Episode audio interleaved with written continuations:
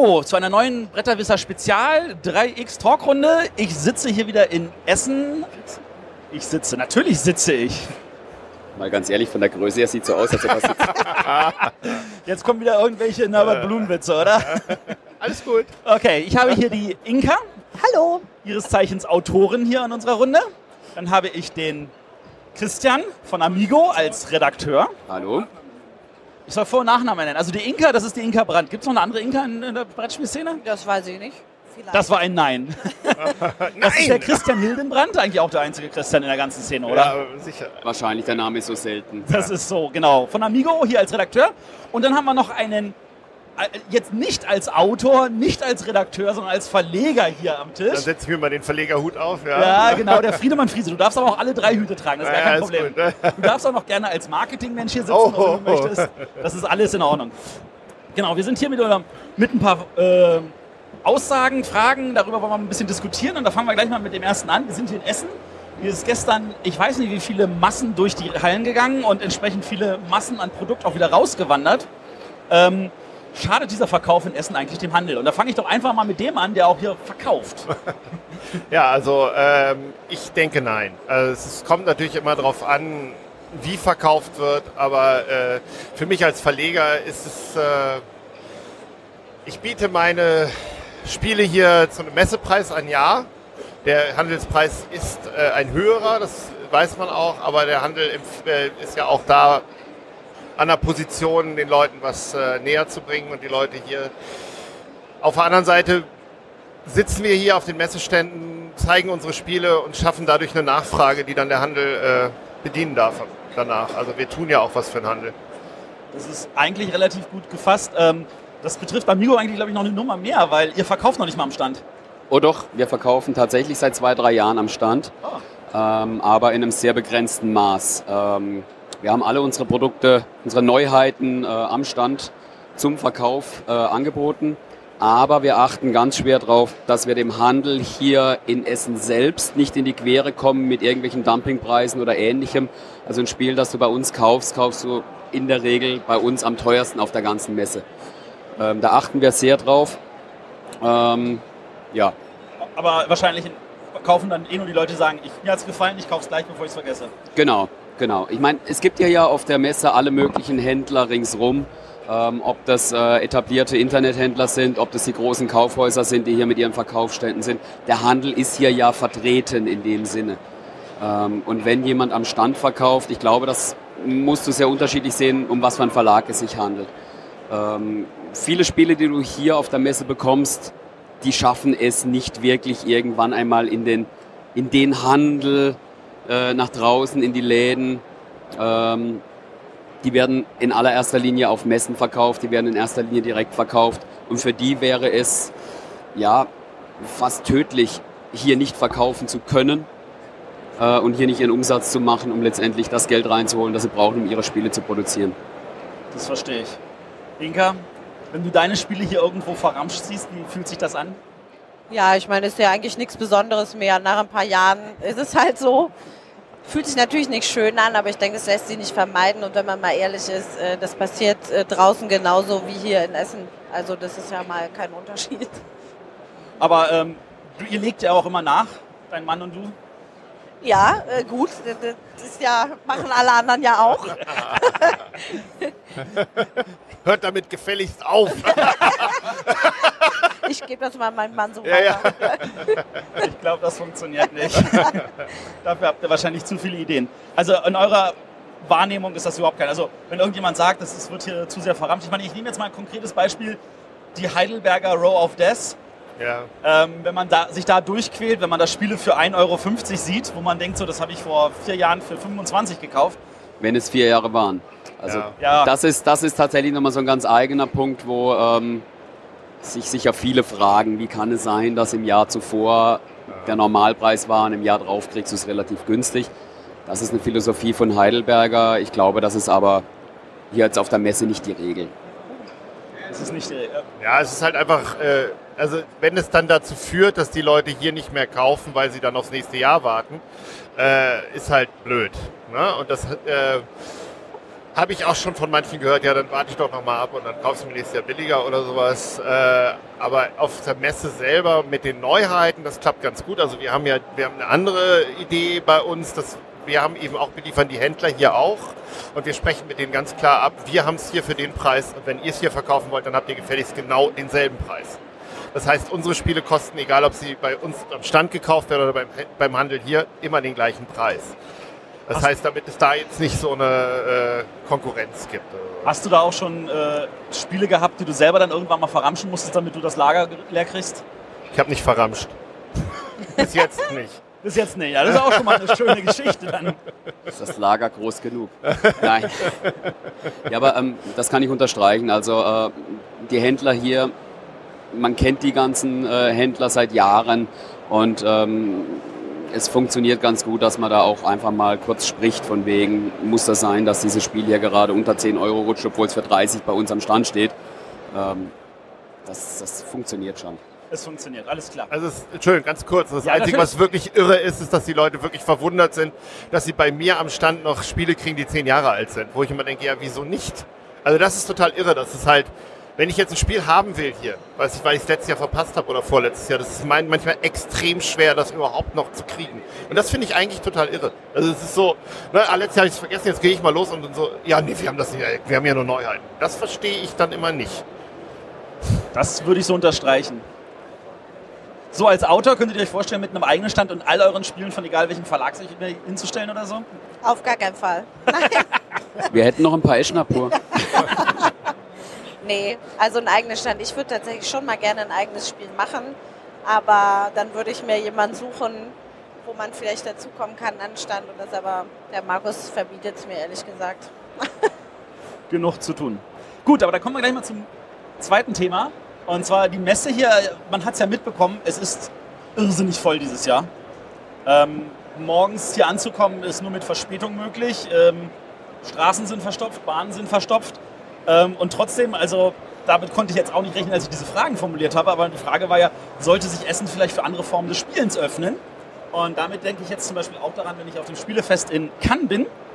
Ähm, da finde ich einen Bereich für Videospiele, da finde ich einen Bereich für klassische Spiele wie Schach und Go, da finde ich auch ein Bridge-Turnier und ähnliche Sachen. Ist das etwas, was man auch in Essen noch anbieten sollte? Und wir fangen mal mit Inka an. Also Schach, Bridge und Go, das fände ich völlig in Ordnung. Wobei ich glaube nicht, dass die äh, großen Zulauf hätten. Wahrscheinlich eher nicht. Videospiele fände ich jetzt nicht so gut, weil ich finde, die haben genug Plattformen. Finde ich, sollte man hier alles schön im Brettspielbereich lassen. Und wenn man jetzt hier noch Billardtische aufstellt? Ich meine, wir haben Hüpfburgen in der Galerie. Ja gut, die Hüpfburgen, das ist natürlich für die Kinder, davon haben wir auch jahrelang profitiert. Die kann man äh, da mal kurz sich auspowern lassen, das finde ich super. Aber Billardtische, ich glaube nicht, dass sie jemand benutzen würde, ganz ehrlich. Also man könnte die auch sicher in die Galerie da hinten stellen, aber wer, wer kommt hierher, um Billard zu spielen? das frage ich mich auch bei manchen anderen Sachen, die es hier gibt. Christian? Also ähm, du hast Schach und Go angesprochen. Ich bin gestern durch die Hallen gelaufen und ich habe das gesehen. Also ah. es gibt tatsächlich die Stände hier, die äh, genau das anbieten. Es seit gibt, Jahren. Ja, ja, seit Jahren, genau. Es gibt hinten einen großen Stand. Ähm, frag mich nicht in welcher Halle, ich habe mich irgendwie verlaufen. Ähm, da wurde Ultra-Blitzschach gespielt. Ähm, das war faszinierend, da mal kurz zuzuschauen. Und die haben jede Menge Schachbretter aufgebaut, an denen du spielen kannst, an denen du es zum Teil auch ähm, beigebracht bekommen kannst. Also das ist alles hier. Und solche Spiele, die dürfen auch gerne hier sein. Videospiel, da, das sehe ich sehr kritisch. Ähm, jeder, der irgendwann mal Bilder gesehen hat aus, äh, in Köln ist die Gamescon. Ähm, das ist ein ganz anderer Auftritt, das ist eine ganz andere Art von Messe. Ähm, da geht es um, um Lautstärke, um Licht, um pompös sein, um, äh, ähm, um die Präsentation an sich und, und, und nicht um den Spieler, der da einfach mal Lust hat, irgendwie ein Spiel zu spielen. Und ich glaube, das wäre hier in dem Rahmen von Essen schlicht und einfach falsch aufgehoben. Selbst wenn du hier eine einzelne Halle machen würdest, in der du sowas präsentieren würdest, diese Halle würde hier wie ein Fremdkörper wirken, in meinen Augen. Okay. Ja, also ich sehe das auch so, die Leute, die hierher kommen, die wollen sich grundsätzlich an einen Tisch setzen, um zu spielen.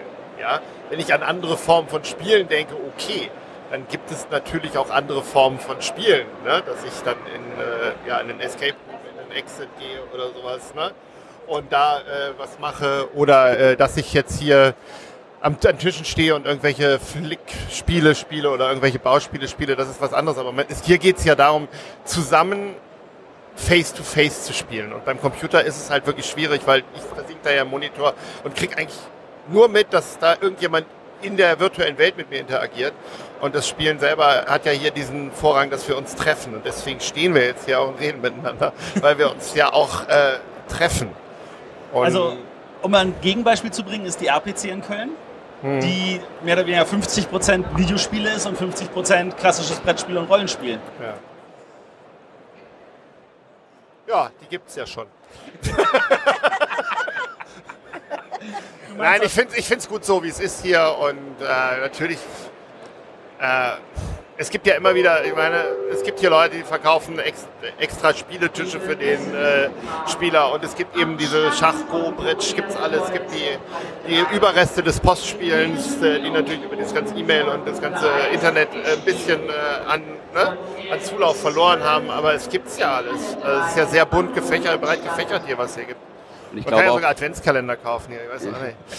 Ich glaube auch, dass, dass Rollenspieler und Brettspieler äh, eine größere Schnittmenge bilden als Videospieler ja. und Brettspieler.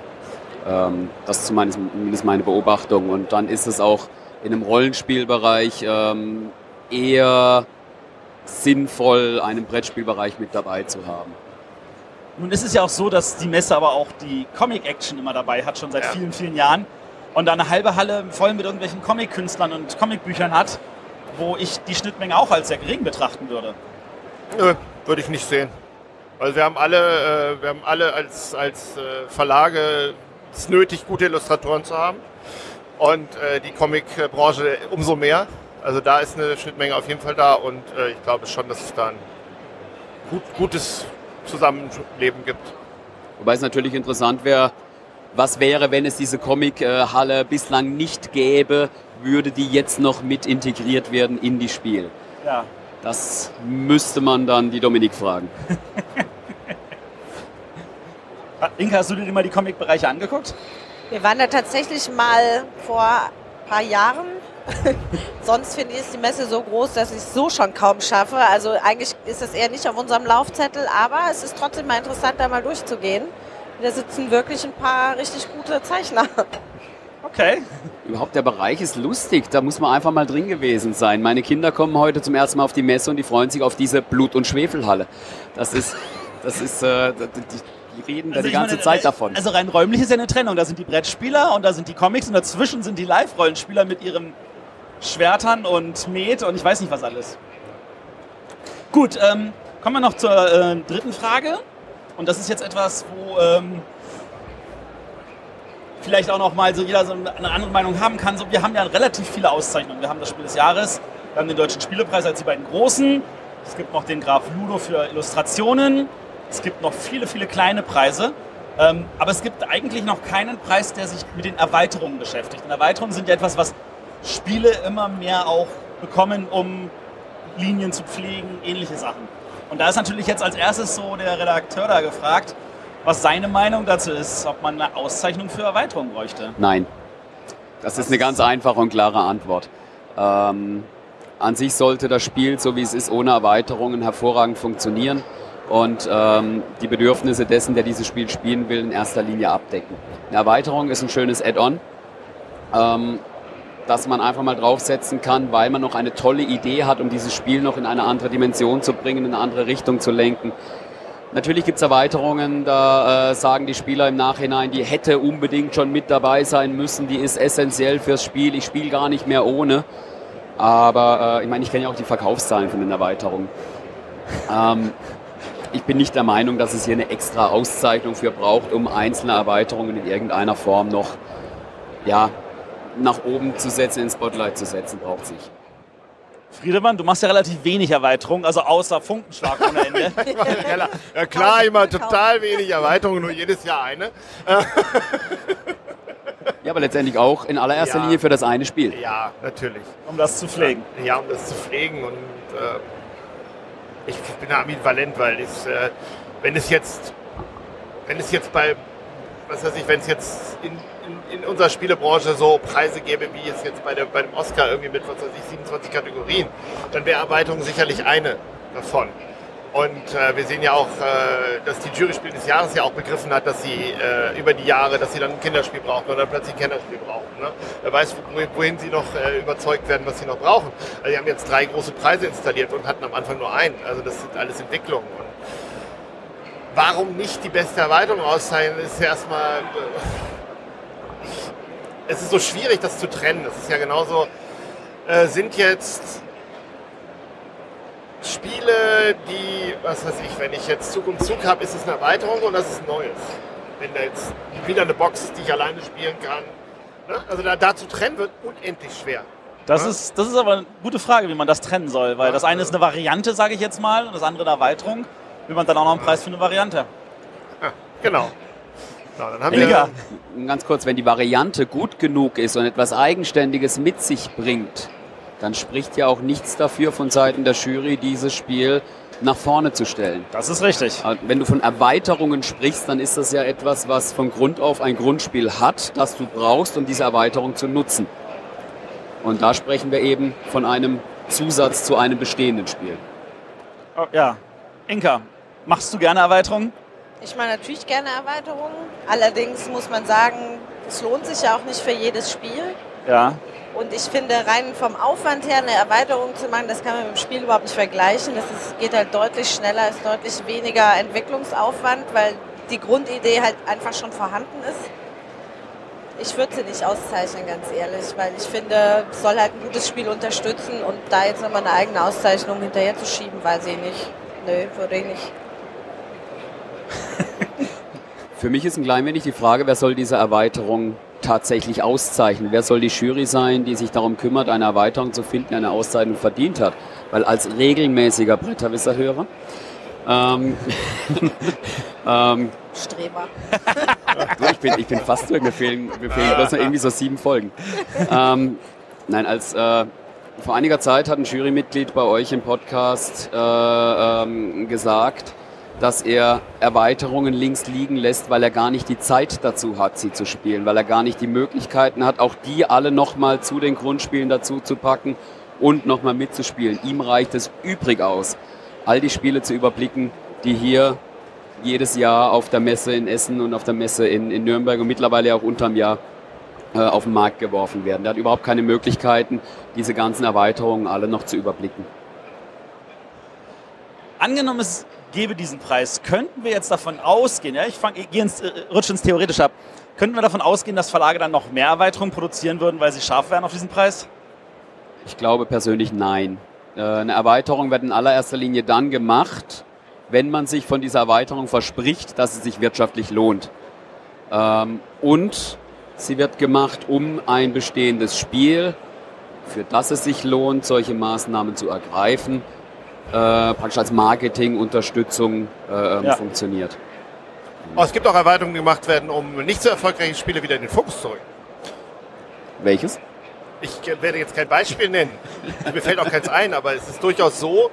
Also ich persönlich als Spieler und auch als, als Käufer von Spielen sehe dann auch, wenn irgendwo eine Erweiterung kommt, dann denke ich mir manchmal auch, ja, hätte ich mir vielleicht mal das Spiel angucken sollen, weil das habe ich jetzt noch gar nicht gespielt, jetzt gibt es ja schon eine Erweiterung, dann muss das ja was sein. Also es ist ja durchaus manchmal... Äh, psychologischer Effekt, Psychologischer ja. Effekt. Ja, aber nichtsdestotrotz werden Erweiterungen in erster Linie zu spielen ähm, erstellt, die bereits eine gewisse Marktdurchdringung haben, wie man so schön sagt wenn ich nicht eine gewisse Anzahl von Grundspielen verkauft habe, lohnt es sich ja nicht eine Erweiterung zu machen. Ob diese Erweiterung jetzt zehn Jahre nach dem Grundspiel kommt, um dann eben zu sagen, hey, wir hatten damals ein geiles Grundspiel und jetzt rücken wir das einfach nochmal nach vorne, weil wir auch eine tolle Erweiterung dazu haben. Ja. Stone Age. Zum Beispiel. Echt? Mit was? Targi hat jetzt auch gerade eine Erweiterung gekriegt nach das drei ist Jahren. Richtig, das ist richtig, nach einem relativ langen Zeitraum. Ja, ja. Aber du hast doch, äh, als du die Frage formuliert hast, hast du mit Sicherheit irgendwelche Erweiterungen im Kopf gehabt, die du an dieser Stelle gerne in den Raum werfen also, willst, die deiner Meinung eine Auszeichnung, deiner Meinung nach eine Auszeichnung verdient hätten. Ähm, ehrlich gesagt weniger. Also ich, ich, ich merke nur, dass es immer mehr Erweiterungen auch gibt. Und da, als ich die Frage formuliert habe, habe ich halt geguckt, so, was ist gerade Trend äh, bei den Leuten, die jetzt gucken, was es auf dieser Messe gibt. Und da gab es tatsächlich schon zwei Spalten, nämlich eine Spalte mit ohne Ende Spiele, die die Leute interessiert. Ganz oben die Konsorten wie äh, Ein Fest für Odin, Ter, ähm, Great Western Trail, Terraforming Mars, der ganze Kram. Und dann gab es eine zweite Spalte und das waren fast genauso viele Interessierte für Erweiterungen. Ganz oben dieses Jahr Seven Wonders Duel Erweiterung, die sich wahrscheinlich in derselben Maß verkaufen wird. Und Seven Wonders Duel hat sich ja so schon sehr gut verkauft. Und, Aber und dann, also, das ist doch Sinn und Zweck einer Erweiterung. Die sprechen ja genau die Zielgruppe an. Die Leute, die total auf das Spiel stehen und auch wahrscheinlich dieses Spiel sehr, sehr häufig spielen. Natürlich bietet man denen dann eine Erweiterung an. Also ich verstehe auch, dass ein Jurymitglied keine Zeit hat oder die habe ich ehrlich gesagt auch nicht. Ich kaufe mir Erweiterungen wirklich sehr, sehr selten. Das sind ganz spezielle Spiele, wo Okay. ich weiß, da nehmen wir uns die Zeit, das finden wir so gut, dass wir es tatsächlich öfter spielen und da lohnt es sich dann.